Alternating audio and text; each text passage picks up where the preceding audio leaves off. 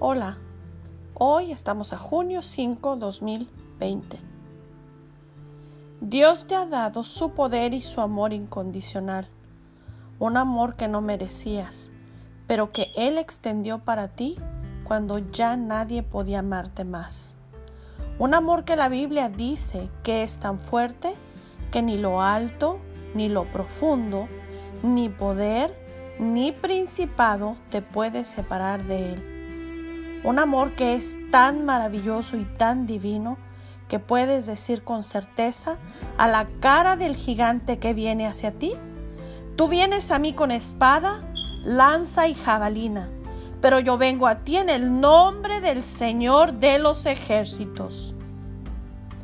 Y esta porción la encuentras en el primer libro de Samuel 17:45. Dios te bendiga.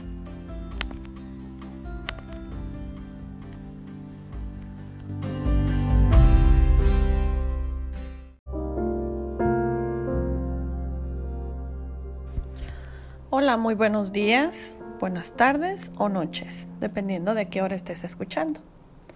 Hoy es junio 6, 2020.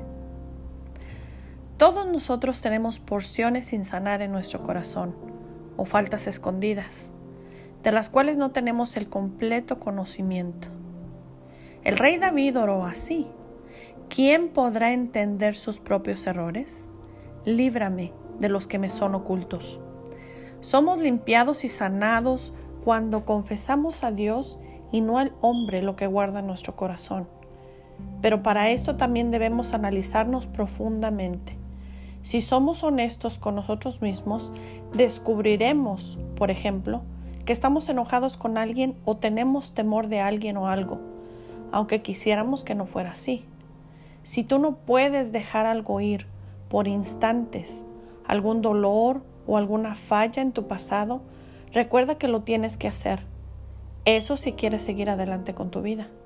Si nos enfocamos en cómo hubiera sido, si las cosas hubieran pasado diferentes, solo te mantendrá esclavo al pasado y la meta del arrepentimiento es devolver nuestras vidas a Dios para darnos una nueva vida y una esperanza.